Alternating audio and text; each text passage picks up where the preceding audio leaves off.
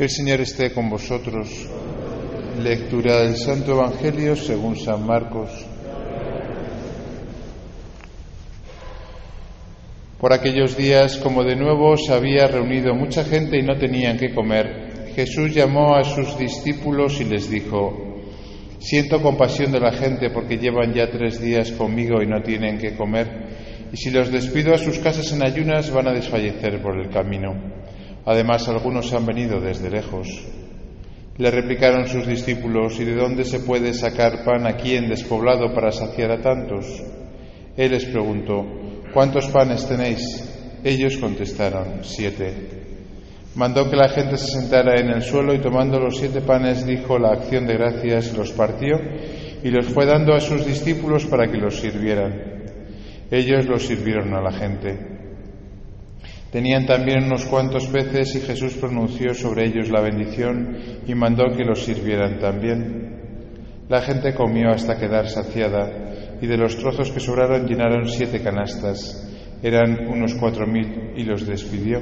Y enseguida montó en la barca con sus discípulos y se fue a la región de Dalmanuta. Palabra del Señor.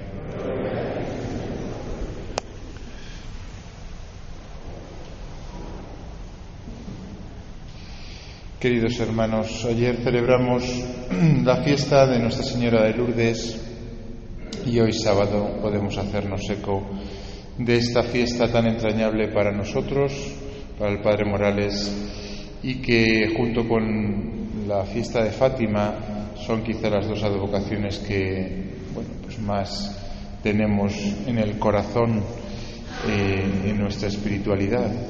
Es verdad que habrá otras apariciones de la Virgen y, que hagan mucho bien, pero no es cuestión de multiplicar apariciones y devociones, sino de llevar a cabo el mensaje de, estas apariciones. ¿no?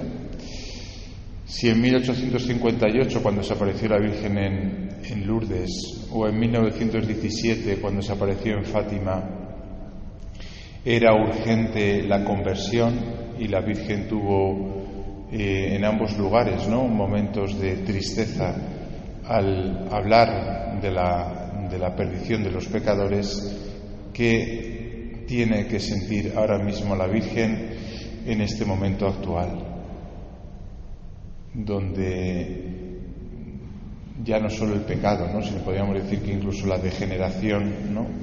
pues la vemos en nuestras calles, ¿no? hoy mismo cuando veníamos hacia acá. ¿no? Mm, por tanto, no se trata de, coleccionar apariciones de la Virgen y devociones, ¿no? Se trata de llevar a cabo un mensaje que ya desde el Evangelio está claro y que la Virgen lo único que hace cuando se aparece es recordarlo, ¿no?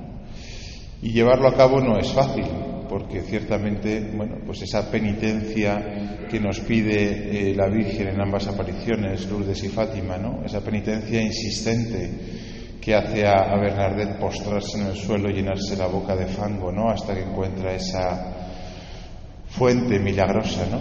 Pues eh, no es agradable a nosotros. A nadie le agrada la penitencia, ¿no?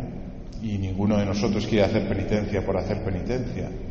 Y sin embargo, bueno, pues tenemos a las puertas este año un poquito más retrasada la cuaresma, que es una oportunidad y la Virgen de Lourdes siempre la aprovechó el Padre Morales pues para prepararnos para, el tiempo de cuaresma donde tenemos que purificar nuestro corazón y donde el Señor nos pide eh, pues, eh, el ofrecimiento y la penitencia que otras almas no hacen. Y en esta iglesia de la comunión de los santos nos puede parecer pues aparentemente injusto, ¿no? Que unos gocen y otros tengamos que sufrir, pero como el otro día me decía una, una mujer, ¿no? He estado continuamente perdiendo la fe y continuamente recuperándola. Y cuando la recuperaba el Señor me daba otro golpe y volvía a perderla y volvía a recuperarla y el Señor me daba otro golpe y me preguntaba por qué tiene que ser así. Porque los que estamos más cerca de Dios y le respondemos con más eh, pues, cariño, diligencia, ofrecimiento, pues el Señor nos da aparentes golpes, ¿no? Y claro, pues uno entiende que si, que si el mundo se está perdiendo y nosotros estamos dispuestos a seguir al Señor, Pues como dice el Padre Morales la semblanza, ¿no? que la vida del cristiano es fragor de combate asediado por los enemigos de dentro y de fuera. Y estamos continuamente en batalla. Por eso el Padre en esa semblanza nos habla de, esa triple actitud, ¿no? Él habla de te quiero, me ofrezco, ayúdame. Y es que el cariño a la Virgen es quizá mm, a veces en mitad de esa batalla lo único que puede hacer que no nos desanimemos, que no perdamos la esperanza, que entendamos que, como dice el Padre Morales, la lucha, la batalla es corta, pero el premio es eterno. Y que por tanto, pues tengamos esa disposición de ofrecernos. No porque seamos mejores, por eso acabamos pidiendo ayuda, ¿no? Ayúdame. Sino porque de alguna manera la Virgen nos, nos enamora. Lo dice Santa Bernardita, ¿no? no, no, no podía ni moverse, ¿no? Eh, cuando vio a la Virgen, ¿no? Y no es que tuviese ganas de huir, pues dice que se hubiese quedado mirándola toda la vida. De alguna manera la Virgen nos seduce para seguir a Jesucristo, que no es fácil, porque bien lo sabemos que es cargar con la cruz, que es aceptar, ¿no? Pues lo que decía esta mujer, ¿no? Esos golpes a veces de lo alto que no entendemos, que no eh, como la Virgen y San José, ¿no? como el niño perdido, no entendemos, no comprendemos y a veces angustiados en la vida, pues tenemos que, que seguir al Señor.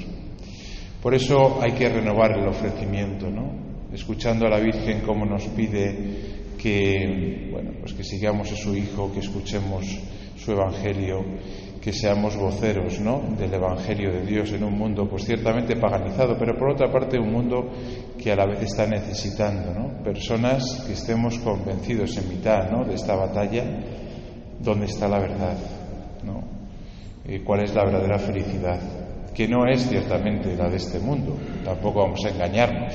San Agustín, cuando se convertían algunos y les prometían felicidad, él denunciaba a esos que iban prometiendo felicidad, ¿no? como diciendo, no prometáis felicidad a los conversos, que lo único que se van a encontrar es batalla y sufrimiento. Y es verdad.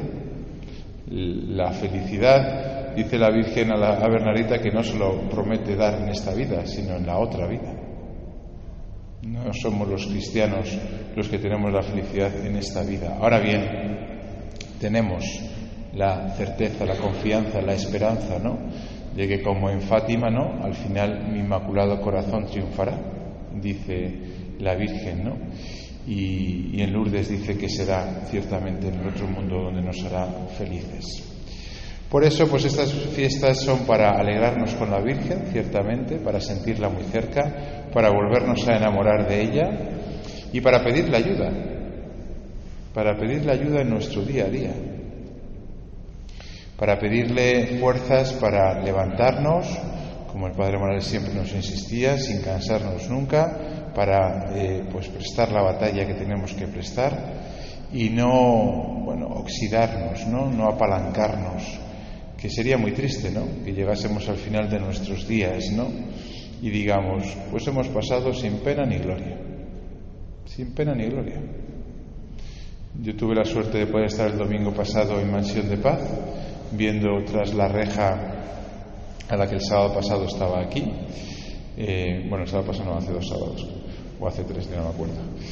Eh, y que ha, decidido seguir al Señor, ¿no? Siguiendo su llamada, ¿no? Y yo decía, ¿cuántas luchas va a tener esta mujer y cuántas eh, batallas con el enemigo, ¿no? Pero sería de cobardes, ¿no? Que porque vayamos a tener que pelear pues nos quedamos con los brazos cruzados, ¿no?